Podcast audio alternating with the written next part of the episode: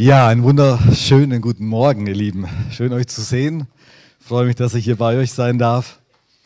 Und ich freue mich, dass wir uns jetzt einige Minuten Gedanken machen dürfen über die beste Botschaft der Welt. Es ist so gut, dass wir an diesen Jesus glauben dürfen. Amen. Er ist das Beste, was uns in diesem Leben widerfahren kann.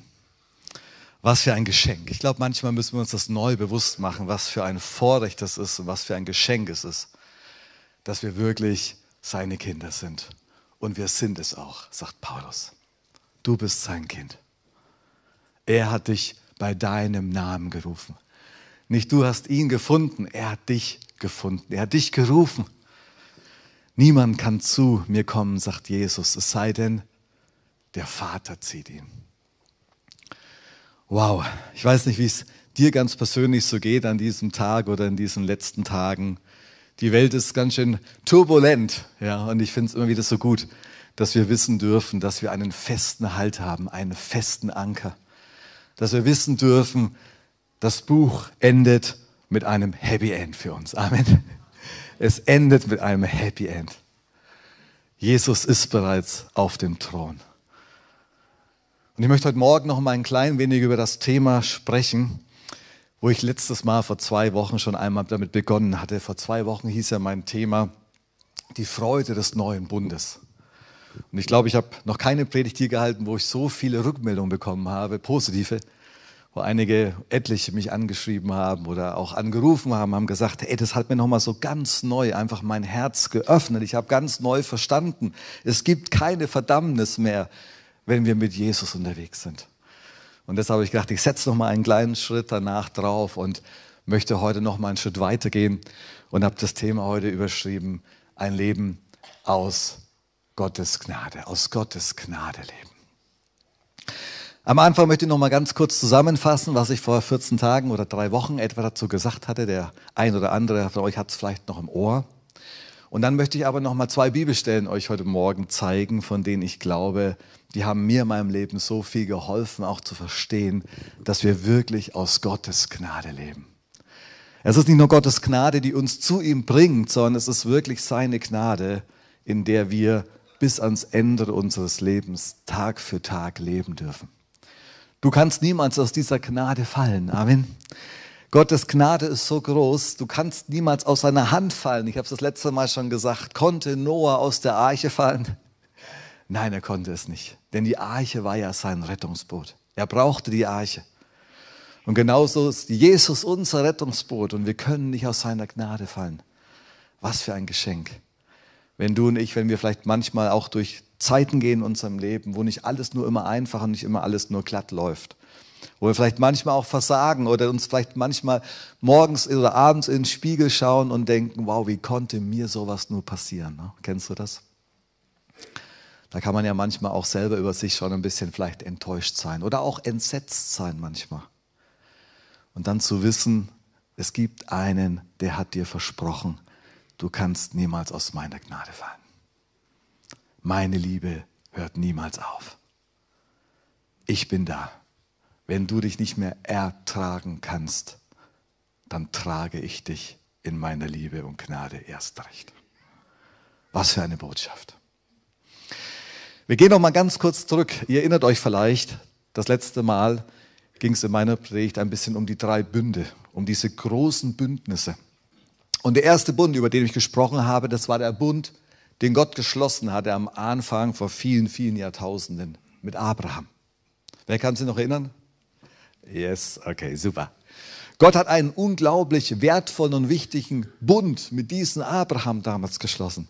Einen Vertrag könnte man sagen, einen Eid.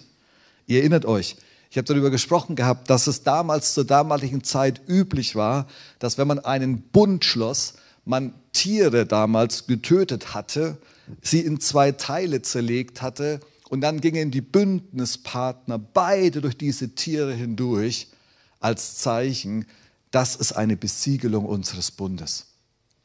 Und weil Gott mit Abraham damals einen Segensbund schließen wollte, ließ er ihn in dieser Zeremonie, könnt ihr nachlesen, 1. Mose 15, ließ er ihn in einen tiefen Schlaf fallen. Man könnte sagen, eine Art Narkoseschlaf, ja. wo Gott sagte, Abraham, bevor du auf die Idee kommst, mit mir einen Bund schließen zu wollen, den du eh nicht halten kannst, lasse ich dich in einen tiefen Schlaf fallen. Und während Abraham schlief, lief Gott alleine durch diese getöteten Tiere hindurch und schloss mit Abraham einen Segensbund.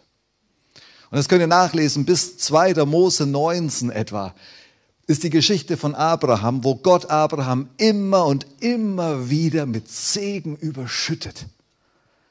Tut euch mal was Gutes, lest diese alten Geschichten auch mal ab und zu wieder nach. Denn Abraham war so gesegnet. Alles, was er tat, gelang. Es war Gunst auf seinem Leben. Es war Versorgung auf seinem Leben. Abraham war ein Gesegneter Gottes.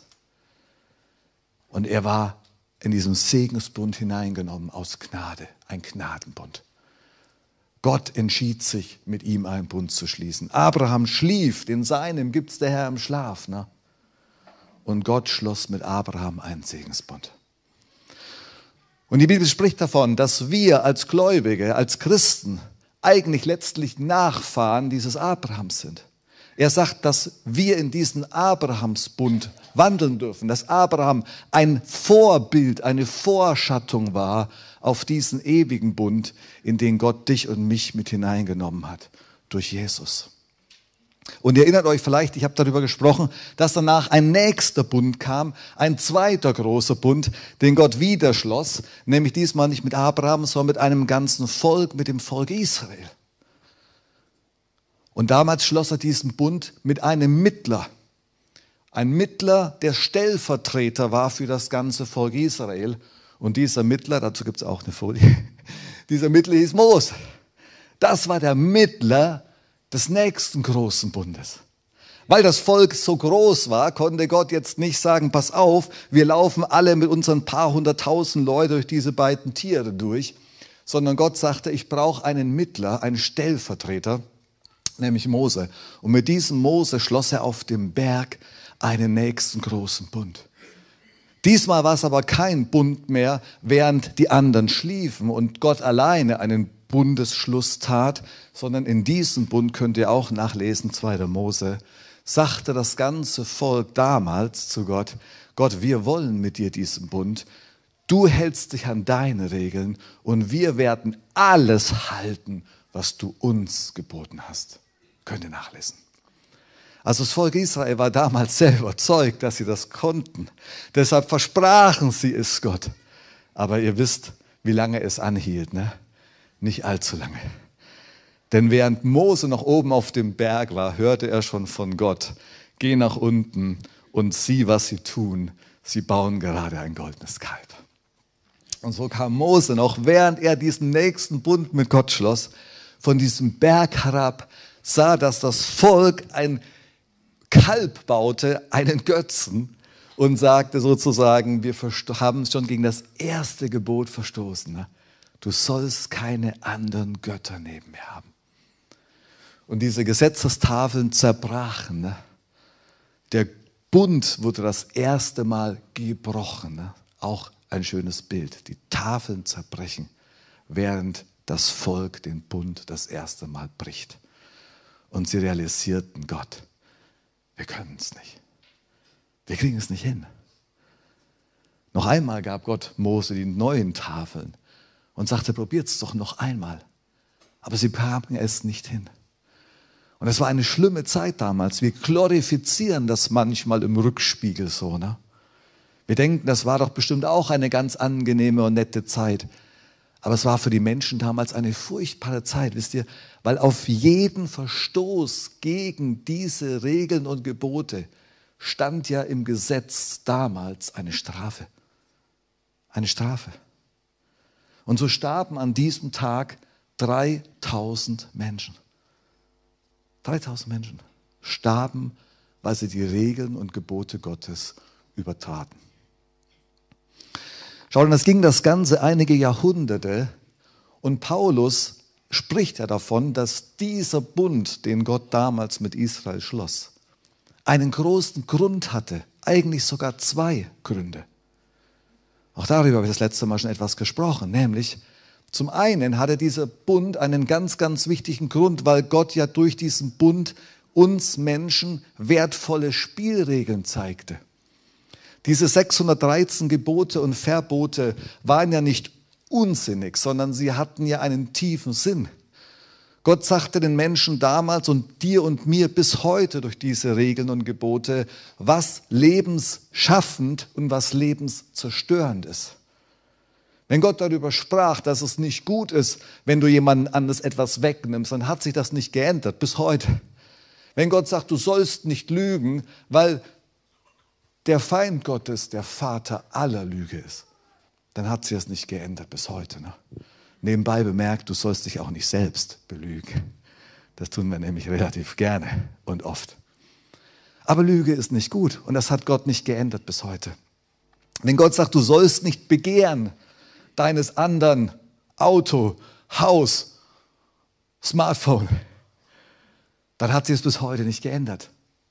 Begehren und Neid ist immer noch Gift für deine Freude und für die Menschheit. Und deshalb hat sich Gott in diesen Geboten ganz, ganz, ganz wertvolle Spielregeln uns übermittelt. Ich habe letztes Mal gesagt, es sind wie Verkehrszeichen, die Gott aufgestellt hat, wo er eben sagt, hey, Achtung, da vorne ist eine ganz, ganz schlimme Steilkurve, jetzt auf 70 abbremsen. Da vorne gibt es mächtige Bodenwellen. Wenn du jetzt zu schnell bist, wird es dir den Frontspoiler wegfeuern. Ja? Also Gott hat damals schon durch diese Spielregeln und durch diese Gesetze und Gebote bis heute uns Menschen gesagt, du brauchst Leitplanken, du brauchst Verkehrsregeln. Das Problem war nur, der Mensch konnte sie damals nicht perfekt halten und er kann es noch heute nicht. Ne? Wenn ich dir sage, sei doch ab heute bitte nicht mehr neidisch. Ne? Klappt das? Ärger dich doch ab heute nicht mehr über deinen Arbeitskollegen. Klappt das? Es klappt nicht. Das Gesetz, habe ich gesagt, war wie ein Fieberthermometer. Ne? Ein Fieberthermometer kann dir zeigen, wie es um dich steht. Ne? Es ist ein Parameter, das dir zeigen kann, hey, mein Herz ist gnadenlos unterkühlt, keine Liebe drin. Oder es kann dir zeigen, mein Verstand und meine Emotionen sind wieder total überhitzt, aggressiv, nicht vergebungsbereit. All das kann dir das Gesetz des Mose bis heute aufzeigen. Deshalb hast du und ich es auch noch in deiner Bibel. Und es hat sich nicht geändert. Kein Jota wird vergehen, sagt Jesus. Es ist immer noch Gottes Gebot an uns Menschen. Aber dieses Gesetz damals, das Fieberthermometer, hat keine Chance, dein Leben zu verändern. Wenn du merkst, ich habe zu viel Grad auf meinem Thermometer oder zu wenig, dann kannst du das zwar erkennen, aber du hast noch keine Chance, dadurch etwas zu verändern, oder? Und so ist es auch mit dem Gesetz. Mose sagt, es ist gut, dass diese Gebote kommen, damit wir erkennen, wie es um uns steht. Und Paulus greift das später auf, indem er sagt, das Gesetz war ein und ist ein Zuchtmeister, ein Erzieher zu Christus. Aber das Gesetz hat keine Kraft in sich, dein und mein Leben zu verändern. Es hat keine Kraft. Im Gegenteil. Paulus sagt sogar, je mehr du im Gesetz liest, erkennst du, wie es um dich steht. Und es reizt dich sogar noch mehr zur Sünde. Und deshalb ist es so gut, ihr Lieben, so gut, dass Gott an dieser Stelle nicht einfach aufhörte und sagt, jetzt zeige ich euch, wie es um dich steht und jetzt reiß dich zusammen, liebes Gotteskind. Ne? Das denken nämlich manche, dass Gott jetzt zu uns sagt, reiß dich zusammen. Und weißt du, wenn dann manchmal Menschen zu mir sagen, gut gemeint, wir wollen doch ein Gott gefälliges Leben führen, dann denke ich immer so, ja, das wollen wir alle noch. Aber schaffst du das? Kannst du ein Gott gefälliges Leben führen? Wie willst du das denn machen? Indem du fünf Euro mehr in die Kollekte gibst? Oder indem du bei deinen 300 Mal, wo du neidisch bist, sagst, ab heute bin ich nur noch 279 Mal? Können wir ein gottgefälliges Leben führen? Wisst ihr, das Gute ist, dass Gott an dieser Stelle nicht aufhört, sondern er wusste, du und ich, wir brauchen eine Medizin. Eine Medizin. Wenn du merkst, in meinem Herzen und in meinem Körper irgendwas stimmt nicht, dann brauchst du ein Hilfsmittel. Etwas, was dir echt helfen kann, dass es besser wird. Und deshalb ist es so gut, ihr Lieben, so gut, dass wir als Gläubiger und als Christen sagen, wir wissen und wir glauben daran, dass nach diesen Bundesschlüssen es noch einmal einen neuen Bundesschluss gab. Einen Bundesschluss, in dem eben Gott sagte, ich schließe noch einmal einen Bund. Und zwar wieder einen Gnadenbund und einen Segensbund, wie es Jeremia schon vorhergesagt hat. Einmal werde ich einen neuen Bund schließen mit dem Haus Israel, sagt Jeremia. Gott durch Jeremia. Und ich werde ihnen noch einmal Gebote geben und noch einmal Regeln geben. Aber dann nicht mehr nur auf Stein, sondern ich werde dann meine Regeln und Gebote direkt in ihr Herz schreiben. Durch meinen Heiligen Geist. Durch den neuen Bund, den Bund der Gnade. Schaut, und das ist der Bund, in dem wir heute leben dürfen wo Gott sagt, natürlich haben sich meine Spielregeln für das Leben nicht verändert. Gut ist immer noch gut und schlecht bleibt immer noch schlecht, bis heute. Nicht, dass jemand etwas hört, was ich nicht sage.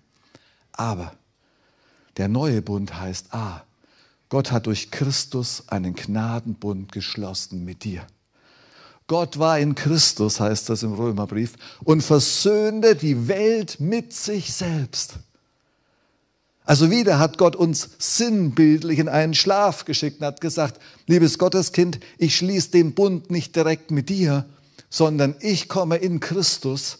Ich gehe durch Christus an dieses Kreuz und nun schloss Gott einen Bund mit Christus, indem er deine und meine Schuld auf ihn lud und sagt, er wird stellvertretend für dich und mich diese Schuld aufs Kreuz tragen. Sein Tod ist stellvertretend dein und mein Tod. Das ist Evangelium. Ein anderer zahlte für dich. Der Schuldschein ist zerrissen. Er wurde ans Kreuz genagelt durch Jesus, auf das du und ich frei sind von aller Schuld und Verdammnis. Amen. Seid ihr noch am Leben? Das freut mich.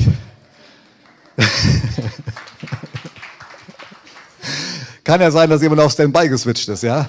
Also, ihr dürft auch Emotionen zeigen, ist nicht verboten, ja? Auch als Deutsche. Der Schuldschein ist zerrissen. Amen. Amen. Halleluja. Das ist eine gute Botschaft, ne? Denn manchmal sagen ja, wir Deutsche sind so ein bisschen unemotional, ne? Aber das stimmt nicht ganz.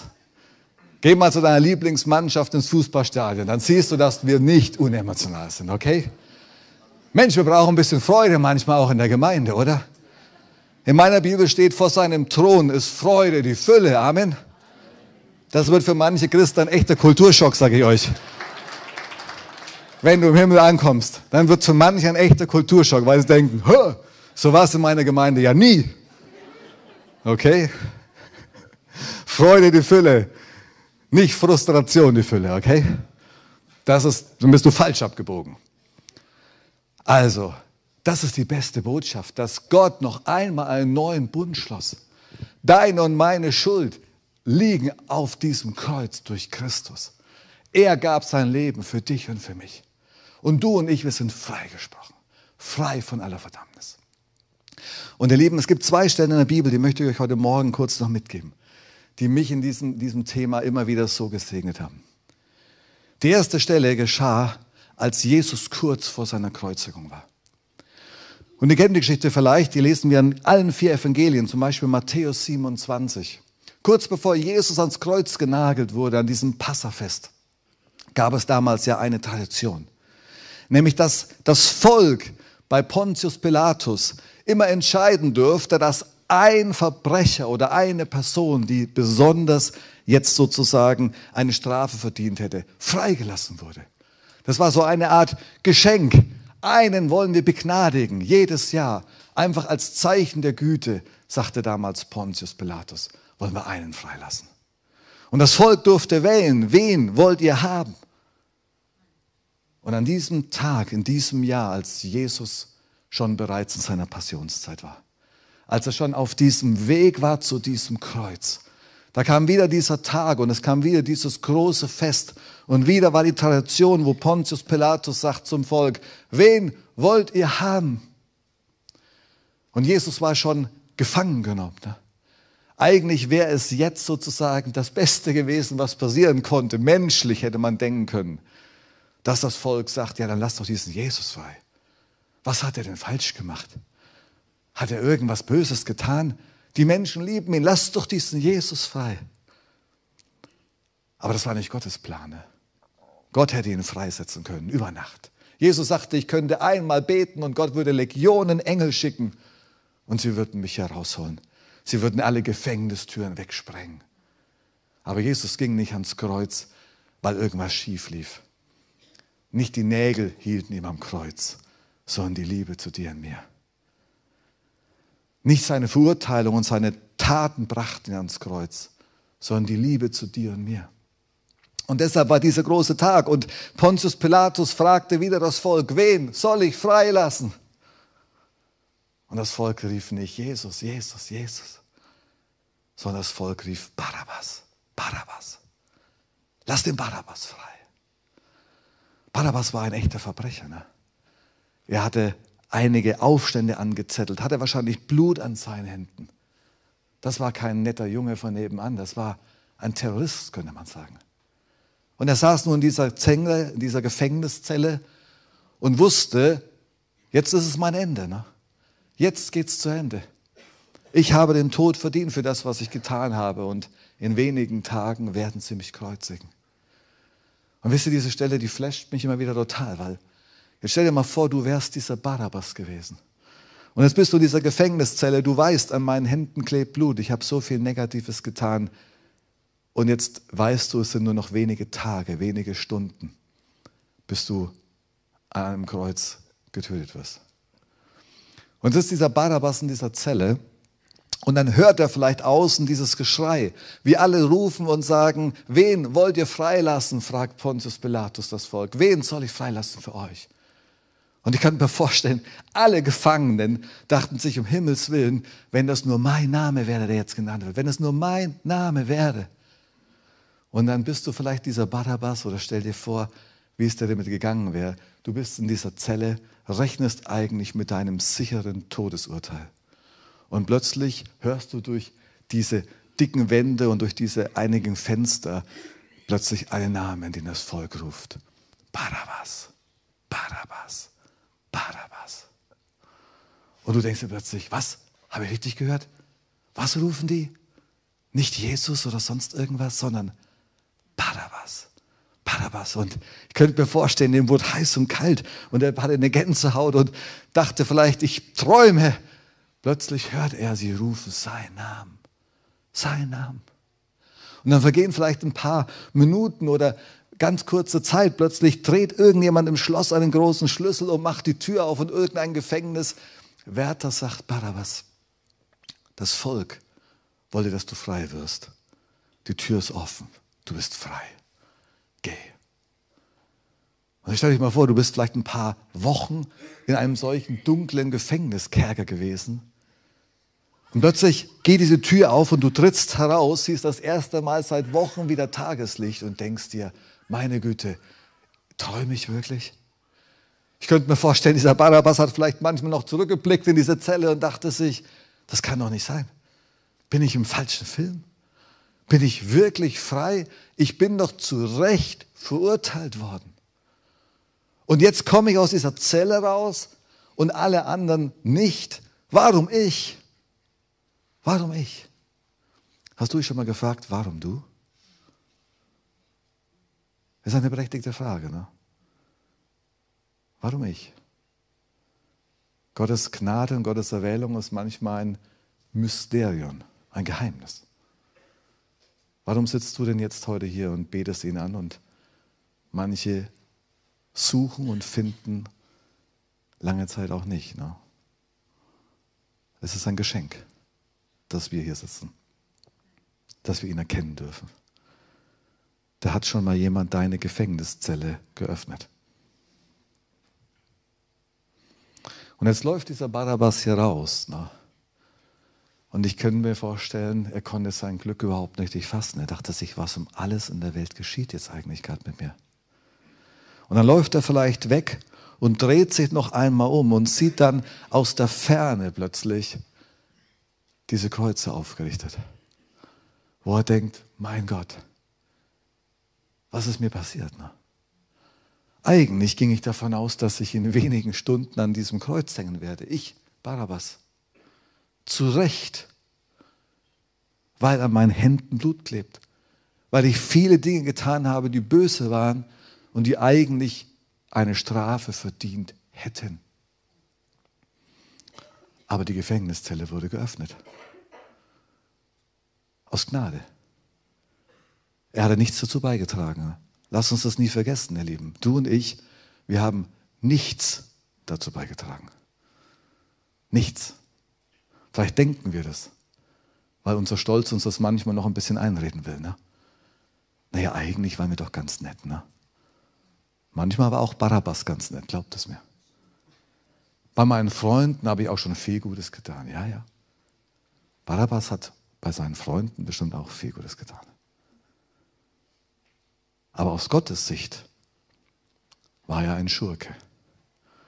Und entschuldigt, wenn ich das jetzt mal so ehrlich sage, aus Gottes Sicht sind wir das auch. Weil keiner von uns diesen Maßstab, diese 613 Gebote des Mose jemals auch nur eine Minute erfüllen könnte. Aber die gute Botschaft ist, dass Gott sagt, ich will, dass du frei bist. Du und du und du und du und du und du und du dort hinten und auch du im Livestream. Ich will, dass du frei bist. Ich will nicht, dass du verurteilt wirst. Ich will nicht, dass dir irgendein Haar gekrümmt wird, sondern ich möchte, dass du lebst. Amen. Das ist Gottes Liebe zu dir. Ich möchte, dass du lebst, dass du frei bist, dass du nicht bestraft werden musst, weil meine Agape-Liebe, sagt Gott, die liebt nicht die Strafe. Meine Liebe liebt das Leben. Und deshalb entschied sich Gott dafür, dass er einen anderen die Strafe trug, dass er sie auf jemand anderen legte, nämlich auf seinen eigenen Sohn. Er war in Christus und versöhnte die Welt mit sich selbst. Und es ging dieser Barabbas heraus aus dieser Zelle und schaute wahrscheinlich zurück auf diese Kreuze. Und ich könnte mir vorstellen, dass ihm dabei wahrscheinlich die Gänsehaut über den ganzen Körper lief und vielleicht war ihm auch übel oder Freude und Übelkeit im Wechselspiel der Gefühle, weil er plötzlich realisierte, meine Güte, meine Güte, an diesem Kreuz hätte eigentlich ich hängen sollen. Und plötzlich sah er, wie sie einen anderen dorthin schleppten, ne? einen anderen an seiner Stadt. Und sie schlugen ihn an, an dieses Kreuz, den einzig Unschuldigen in dieser ganzen Gefängniszellen, nämlich Christus, der als einzig Gerechter nichts falsch machte, der in dieses Gefängnis geworfen wurde, nicht weil Blut an seinen Händen klebte, sondern der die Liebe Gottes vom ersten Tag bis zum letzten Tag gelebt hat. Und es war kein Versehen, dass er diesen Weg ging. Ne?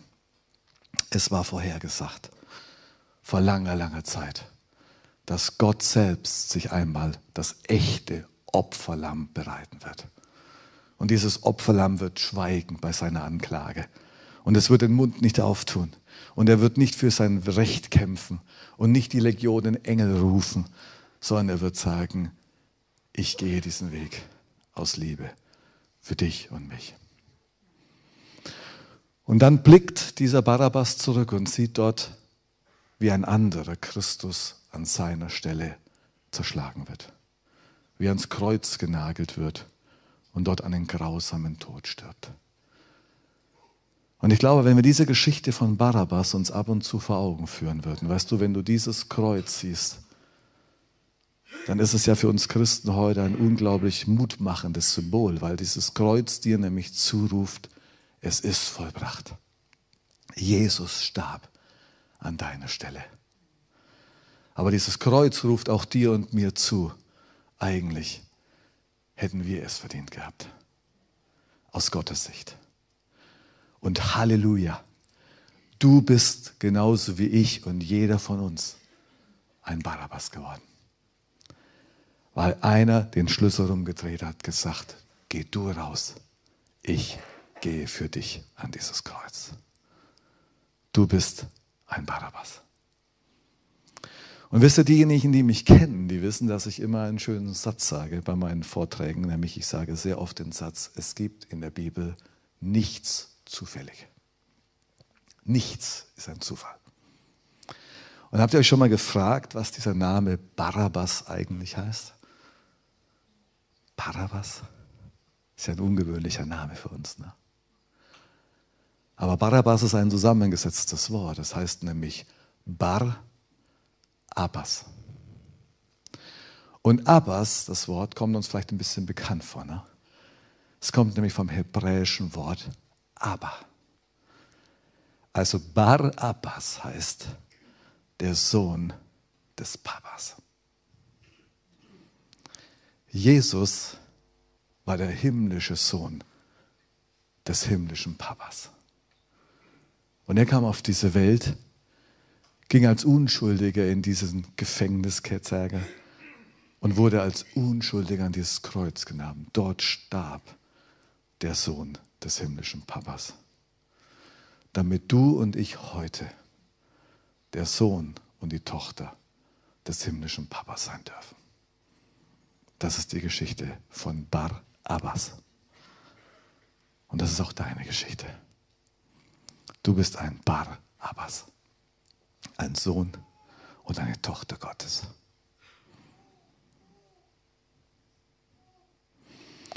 Herr, ich wünsche dir und mir so sehr, dass wir diese Liebe und diese Gnade, die Gott für uns und für dich getan hat, dass wir die immer tiefer verstehen. Immer tiefer verstehen. Dass du und ich durch Christus ein für allemal gerecht geworden bist. Es gibt nichts, was du dem zutun kannst. Nichts. Was willst du dem zutun? Willst du sagen, Gott, jetzt hast du deinen Barabbas, deinen himmlischen Sohn an dieses Kreuz geschlagen. Dort starb Christus, der Sohn des Höchsten. Was willst du ihm zutun? Willst du sagen, jetzt gebe ich mir ein bisschen Mühe? Willst du sagen, jetzt gebe ich ein paar Minuten meiner Zeit, damit du siehst, du hast den Richtigen aus dem Gefängnis herausgeholt? Weißt du, Gott hat keinen einzigen Richtigen aus dem Gefängnis herausgeholt. Er hat nur Menschen herausgeholt, die alle die Medizin Gottes brauchen, weil sie ohne die Medizin Gottes keine Chance gehabt hätten. Das ist das Evangelium, mein Lieben. Wir haben kein weißes Kleid an, an dem ein paar dunkle Flecken sind. Aus Gottes Sicht ist an deinem und meinem Kleid kein einziger weißer Faden. Kein einziger. Wir verfehlen meilenweit den Maßstab, den Gott für dich und mich gehabt hätte. Aber Halleluja, das ist das Evangelium. Christus kam aus Liebe weil Gott dich je und je geliebt hat, hat er den höchsten Preis des Universums gezahlt, der jemals gezahlt wurde, nämlich er starb an deiner Stelle. Amen.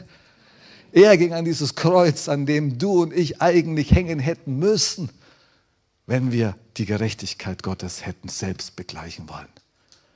Und deshalb wurde er deine Gerechtigkeit.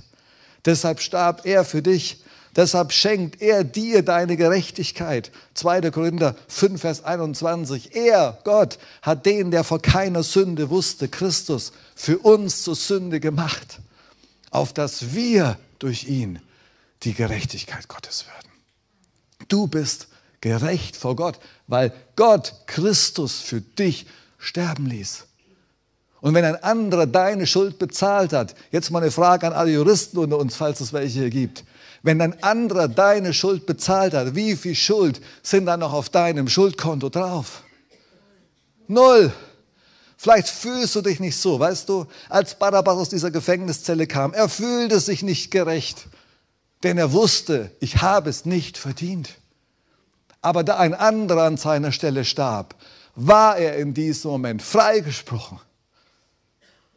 Das ist einfach Gerechtigkeit. Gott würde sich selbst ungerecht machen, wenn er deine Schuld, die Christus bereits trug, bei dir noch einmal einfordern würde. Okay? Das wäre nicht legitim.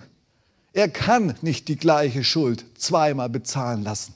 Und deshalb darf jeder Mensch auf dieser Welt und auch du und ich sich entscheiden, will ich sie selbst tragen oder sage ich Danke zu dem, der mir anbietet, dass er sie für mich tragen möchte.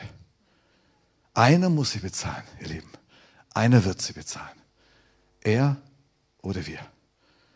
Und deshalb bietet er uns diesen Tausch an und sagt, mein Sohn, meine Tochter, du darfst dich entscheiden. Willst du sie tragen? Oder darf der Bar Abbas sie tragen und dich dadurch zum Sohn und zur Tochter werden lassen? Hey, das ist so gut. Das ist so gut, dass wir wissen dürfen, Jesus trug alle unsere Schuld.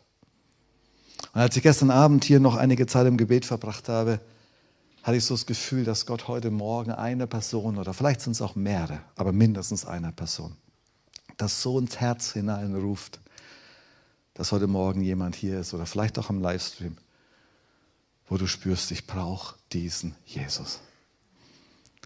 Ich brauche ihn wirklich als meinen Schuldvergeber.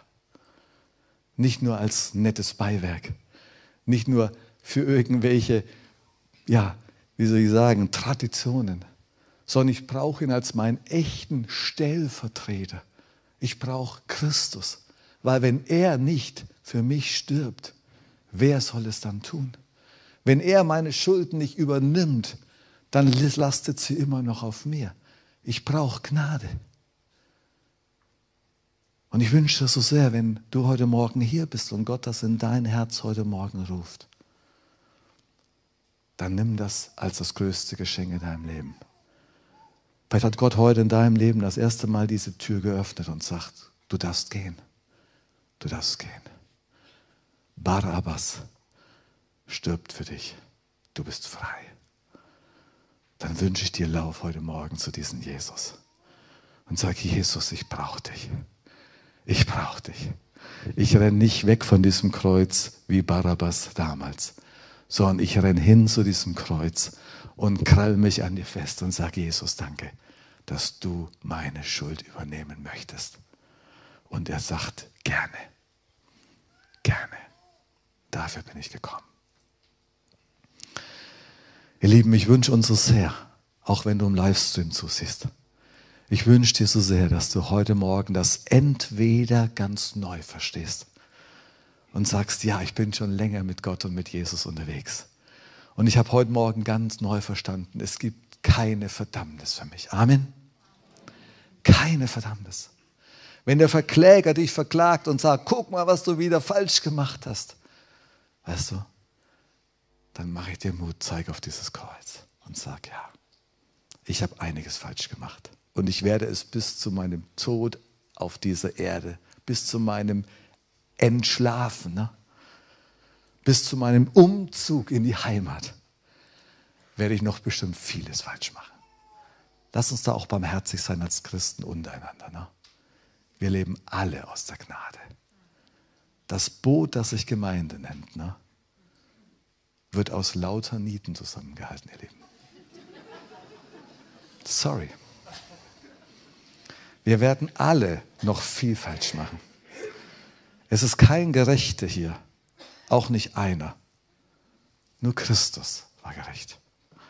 Und deshalb treffen wir uns als bunte Vögel ne, in seiner Arche. Amen.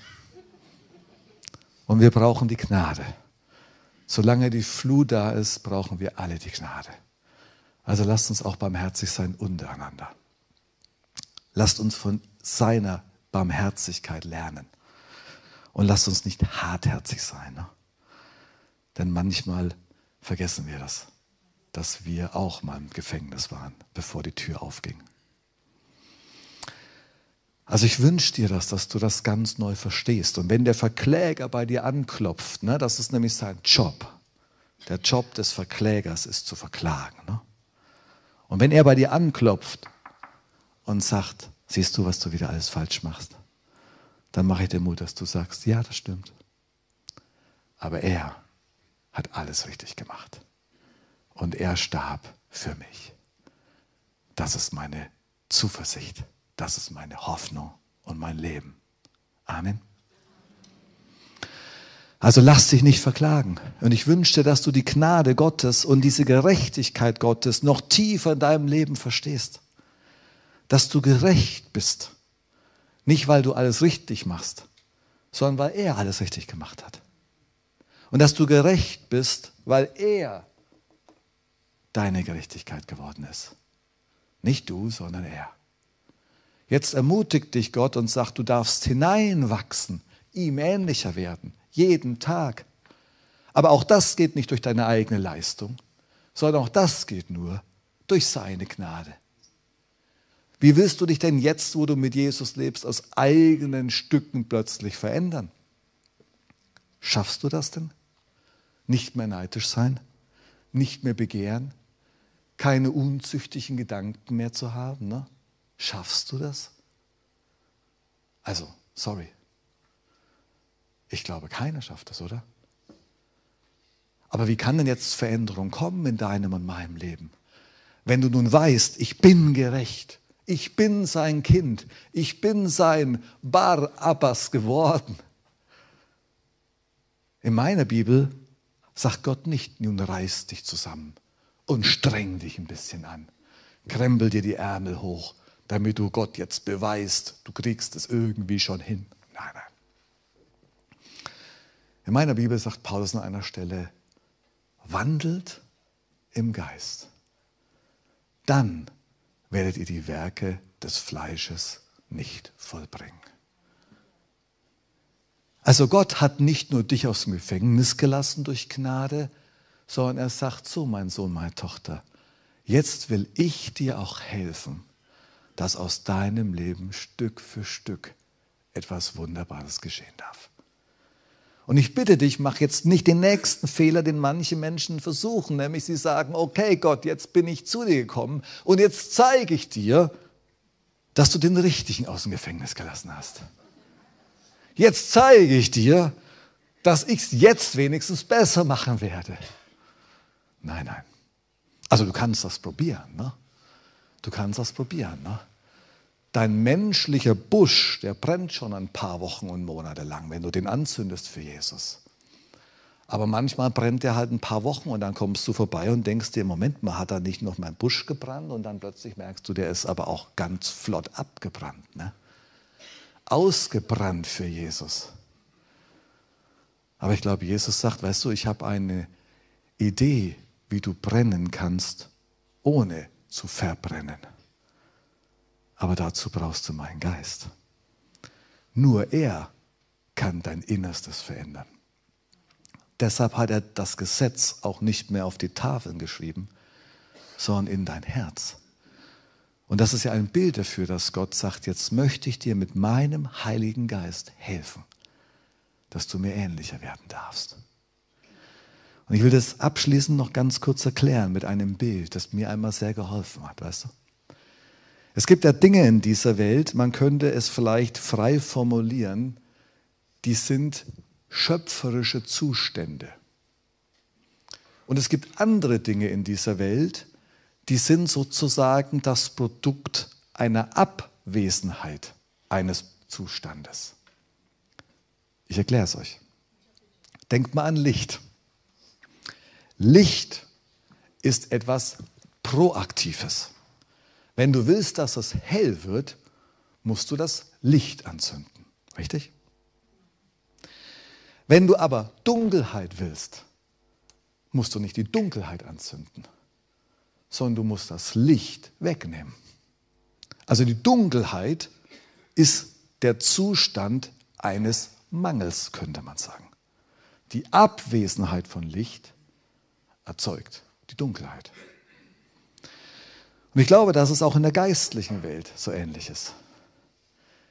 Wenn du gute Früchte hervorbringen willst, brauchst du Gottes Licht, seinen Geist. Er ist die Quelle, die die guten Dinge in dir hervorbringt. Wenn du negative Dinge hervorbringen willst, dann musst du sein Licht rauslassen. Dann kommt automatisch die Kehrseite. Also wenn du lieben willst, dann musst du die Liebe von ihm haben. Nur seine Liebe kann in dir Gottes Liebe hervorbringen. Wenn seine Liebe aber dich erfüllt, wird sie automatisch überfließen. Du kannst gar nicht anders. Wenn du voller Freude in dir bist, wird die Freude überfließen. Amen. Wenn du voller Gnade bist und du verstehst, Bar Abbas hat mich erlöst, ist es dann schwer, dass wenn dir irgendjemand auf den Fuß tritt, du sagst, jetzt bin ich aber total unbarmherzig? Nein. Wenn die Gnade Gottes dich erfüllt, dann fällt es uns doch normalerweise leicht zu sagen, jetzt will ich auch gnädig sein. Wenn du voller Freude bist, dann strahlt die Freude durch deine Augen. Das kannst du sehen, oder? Also es heißt, Gott, wenn er dich erfüllt, wenn sein guter Geist dich erfüllt, dann fließt es über. Mein Kelch fließt über, sagte schon David im Psalm. Und deshalb mache ich dir sehr Mut, wenn du als Kind Gottes, als Barabbas mit ihm lebst, dann bleib nicht an diesem Kreuz stehen, sondern sag, danke Jesus, dass du mich erfüllst. Und dann lass dich von seinem guten Geist immer wieder neu erfüllen. Lass dich durchströmen. Sag, Gott, ich brauche mehr von deiner Liebe. Ich brauche mehr von deinem guten Geist. Erfüll mich, Herr, jeden Tag neu. Und lass dich von seiner Kraft so ausfüllen, dass er dich von innen heraus verändern kann. Nicht durch Heer und Kraft soll es geschehen, sagt das Wort Gottes, sondern durch meinen Geist. Und Paulus sagt, wandelt im Geist, tauche ein in seinen Geist, bleibe drin in seinem Geist, werde voll von ihm. Dann werdet ihr die Werke des Fleisches nicht mehr vollbringen. Welche sind Unzucht, Neid, Lästerung, Streit. All diese Dinge sind das Produkt eines Mangels, verstehst du? Nämlich der Mangel an seiner Liebe. Wenn diese Liebe dich aber durch und durch sättigt, erfüllt, dann sagst du, hey, ich kann vergeben, weil er hat mir zuerst vergeben. Ich kann lieben, weil seine Liebe mich innerlich erfüllt. Ich kann stark sein, weil er mir diese Stärke gibt. Also Gott will nicht nur dich aus dem Gefängnis lassen, sondern er sagt, ich möchte dich auch so erfüllen, dass meine Kraft in deiner Schwäche mächtig ist. Amen. Lasst uns ihm einen Applaus geben, wenn das für euch gute Botschaft ist. Ihr Lieben, und dazu leite ich ein und macht dir abschließend jetzt wirklich Mut. Noch einmal. Ich möchte dir Mut machen, dass du, vielleicht bist du an diesem Morgen heute hier. Und ich hatte so in der Vorbereitung auch den Eindruck, dass doch einige auch heute Morgen hier sind und vielleicht auch von zu Hause aus zuschauen, wo du immer wieder mal an dir selbst so vertagst und du vielleicht von dir selbst auch manchmal so enttäuscht bist und sagst, Gott, wie, wieso kriege ich das oft nicht hin? Und ich möchte als erstes nochmal zusprechen, dass Gott wirklich sagt, du bist mein Kind. Ich liebe dich von ganzem Herzen. Es gibt nichts an dir, was mich enttäuscht und wo ich entsetzt bin, sondern meine Liebe von Golgatha hat dich komplett erlöst. Und ich mache dir so Mut, weil ich glaube, es gibt auch einige, die vielleicht sagen, ich will gerne mehr für diesen Jesus bewirken. Und ich glaube, Gott ruft dir heute Morgen zu, nicht durch Herr und nicht durch Kraft, sondern durch meinen Geist soll es geschehen. Versuch nicht, dich zusammenzureißen. Versuch nicht, den Druck zu erhöhen auf deinem eigenen Leben, sondern renn zu ihm. Sag, mein Papa, ich brauche mehr von deiner Kraft. Erfüll mich mit deinem guten Heiligen Geist. Du bist der Anfänger und der Vollender meines Glaubens. Und ich möchte abschließen, bevor ich jetzt gleich noch bete, einfach nochmal fragen, möchte uns einladen, dass wir für einen kleinen Moment alle einfach mal die Augen schließen. Schließ vielleicht für einen kurzen Moment einfach mal die Augen und während niemand nach links und rechts blickt, möchte ich dich noch einmal fragen. Du hast gehört, dass ich vorhin das gesagt habe, dass ich gestern Abend hier den Eindruck hatte, dass vielleicht jemand heute Morgen hier ist und du hast gesagt, Mensch, ich habe heute Morgen verstanden, ich brauche diesen Jesus. Nicht nur als Anhängsel, sondern wirklich als meinen Schuldvergeber. Und wenn du das bist und du spürst, dass der Geist Gottes heute bei dir mit dem großen Schlüssel an deiner Gefängniszelle klopft und sagt, mein Kind, ich will dich so gerne in die Freiheit pflanzen. Ich will dir so gerne meinen Bar Abbas anbieten. Wenn alle die Augen geschlossen haben, möchte ich dich fragen, wenn das so ist, dann streck einfach als Zeichen vor Gott mal deine Hand. Streck einfach mal deine Hand, wenn du sagst, ja, das, das bin ich. Ich glaube, ich spüre in meinem Innersten, dass ich das bin. Okay. Ja, Gott sieht die Personen, die die Hand heben. Und ich möchte einfach jetzt noch mit dir und für dich beten. Vater, ich danke dir, dass du hier bist und dass dein guter Geist uns heute Morgen neu zuruft. Mein Sohn, meine Tochter, ich habe dir vergeben. Und Jesus hat dir das zugesagt, dass er sagt, niemand, der zu mir kommt, werde ich hinfortstoßen. Niemand. Weder Hohes noch Tiefes, noch Engel noch Gewalt, nichts kann dich aus seinen Händen reißen. Er starb am Kreuz für deine und meine Schuld. Er, der Sohn Gottes, der Barabbas, wurde für dich zum Lösegeld, auf das du und ich leben darfst durch ihn. Und ich lade uns ein, dass wir jetzt in einem kurzen Moment das innerlich Jesus noch einmal sagen. Danke dass du mein Stellvertreter bist. Danke, dass du mein Gnadenthron bist. Danke, dass du für meine Schuld starbst. Und wenn du das heute Jesus zum allerersten Mal sagst, dann spreche ich dir zu, er hört dein Gebet und er nimmt dich in seine Hände. Lasst uns einen kurzen Moment in der Stille beten und dann schließe ich mit einem Gebet ab.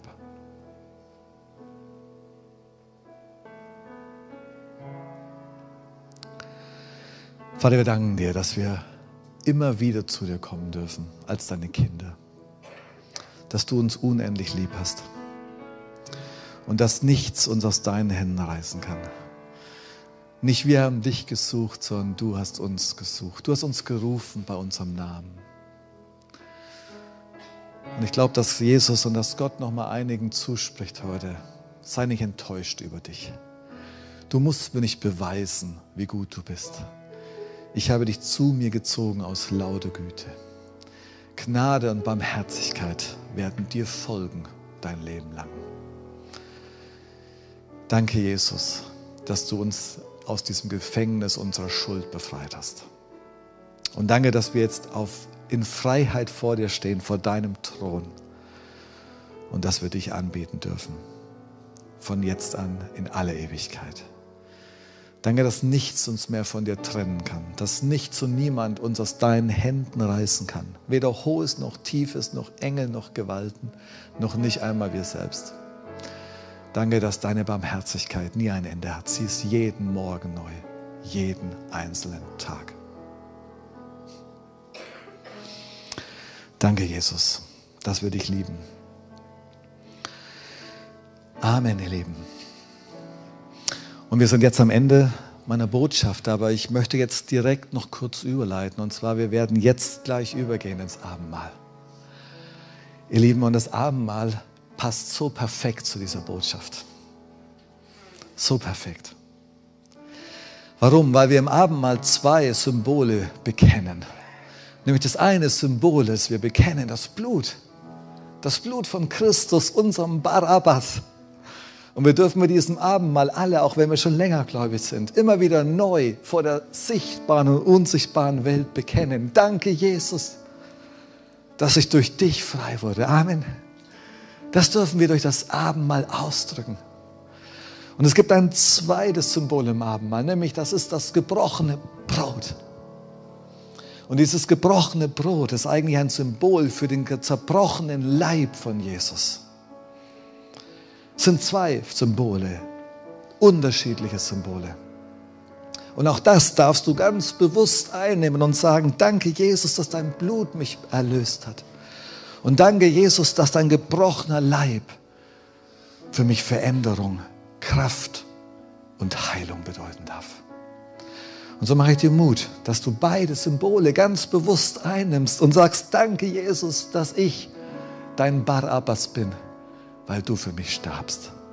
Und danke, Jesus, dass dein Leib für mich gebrochen wurde und dass in deinem Kreuz auch Heilung, Befreiung, Wiederherstellung, Erfüllung, alles in deinem Kreuz liegt. Hey, ich glaube und bin überzeugt, dass in diesem Abend mal heute Wunder geschehen dürfen. Wenn wir das im Herzen wirklich bewusst vor Jesus einnehmen. Er ist gegenwärtig, auch jetzt. Und ich habe noch eine letzte Bitte und dann übergebe ich. Nämlich lass uns dieses Abendmahl als Freudenmahl nehmen. Es ist keine Verdammnis, weißt du? Jesus sagt, wir dürfen freimütig kommen zum Thron der Gnade. Das Abendmahl ist eigentlich ein Freudenfest. Nicht in Furcht und Zittern, sondern die Zelle ist frei. Das Kreuz ist wieder leer. Der Himmel ist befüllt. Jesus lebt. Also schau nicht auf deine Schuld während des Abendmahls, sondern schau auf seinen Sieg. Es ist ein Siegesfest vor der sichtbaren und unsichtbaren Welt. Amen. Lass uns das jetzt gemeinsam machen. Lass uns das Abendmahl nehmen zu seiner Erde und im Wissen, für uns ist genug. Er hat gesiegt für alle Ewigkeit. Amen.